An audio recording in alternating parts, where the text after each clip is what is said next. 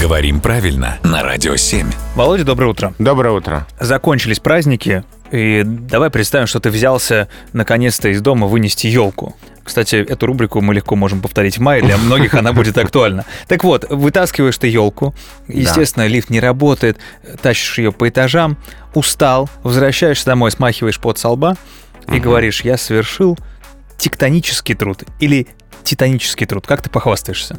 Титанический. А, правда, титанический, потому что я не просто елку выношу, а я ее отношу в пункт э, переработки елок. О как! Да. А это далеко, видимо, на- на другом конце Москвы. Не на другом конце Москвы, но это либо на автобусе ехать, а со старой елкой как-то не очень, либо пешком идти где-то минут 20. Выразительный у вас спутник, Владимир.